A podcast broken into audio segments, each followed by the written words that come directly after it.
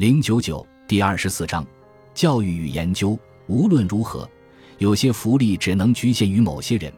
这并不意味着一个机构应有独占的权利来决定这些福利应归于何人。在当局手中的这类权利，不大可能最后会真正使教育有所进步，也不可能创造出某些社会条件，使人比在其他条件下更感到满意或公正。首先，应该明确。没有一个机构可以拥有垄断权去确定某种教育是否有价值，以及应投资多少去改善教育或对哪种教育投资。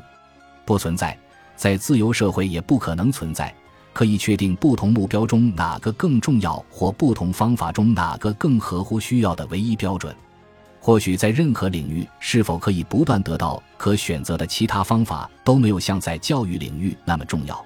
在教育领域，任务是使年轻人为不断变化的世界做好准备。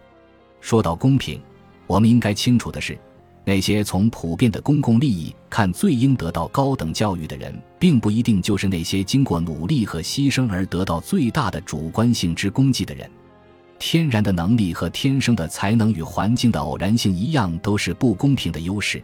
而把高等教育的好处局限于那些我们可以有信心的预见到最能从中获益的人，将必然增加而不是减少经济地位和主观功绩之间的矛盾。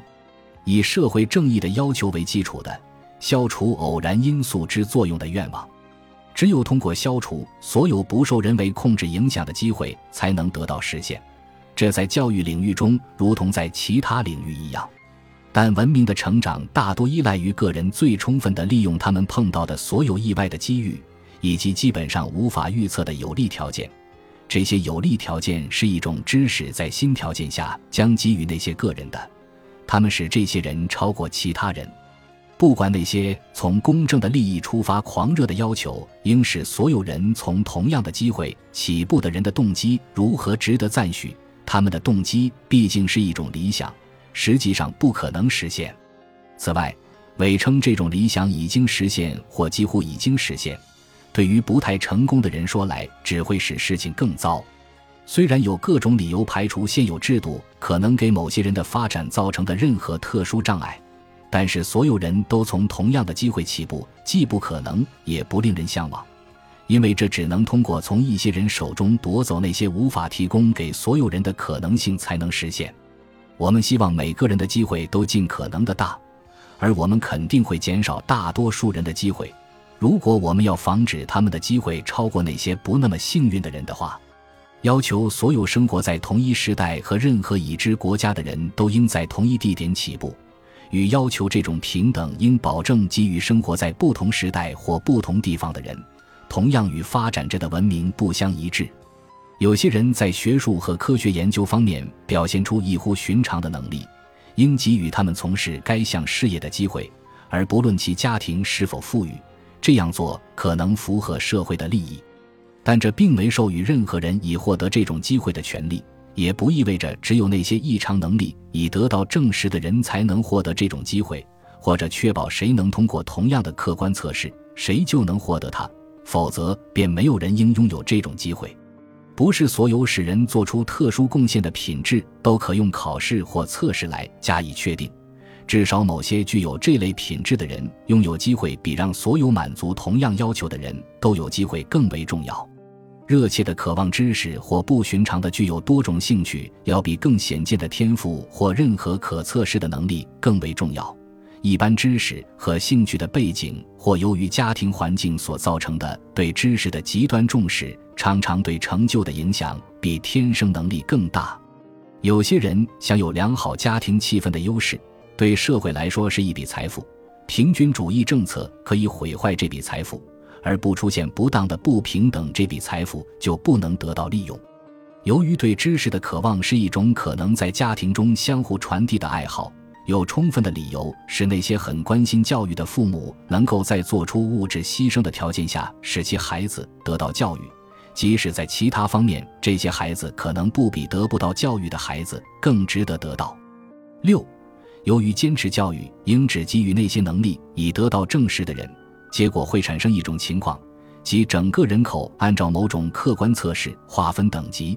而在哪类人有资格得益于高等教育问题上，只有一种意见会占上风。这就意味着官方把人分成等级，被证明为天才的人在顶上面，而被证实为低能的则在底层。这种等级制度，由于被假定为表达的是所谓功绩，并决定着谁能得到那些价值会在其中表现出来的机会的，因而变得更为糟糕。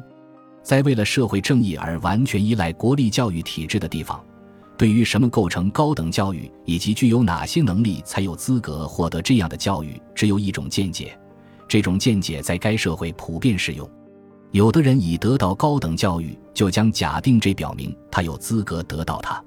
在教育领域，如其他领域一样，公众帮助一些人自己也有益，这是公认的事实，但绝不能把这理解为。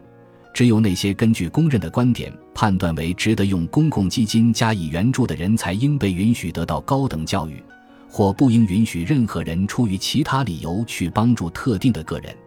可能还要多说几句的是这样一种事实：有些群体中的最好的成员似乎也比其他群体中没有得到机会的人更差一些。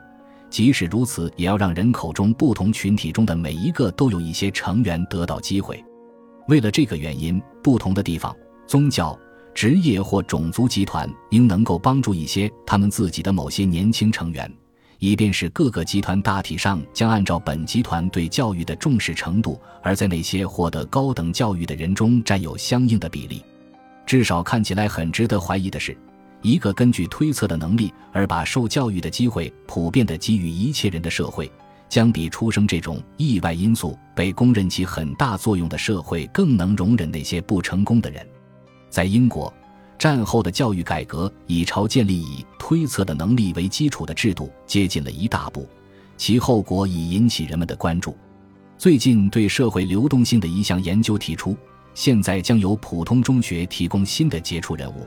这种杰出人物显然不太受到攻击。因为他是因有以测定的智力而被选中的，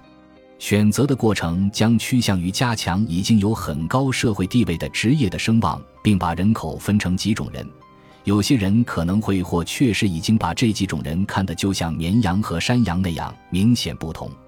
从未上过普通中学将是一个比以前更为严重的不合格的标准。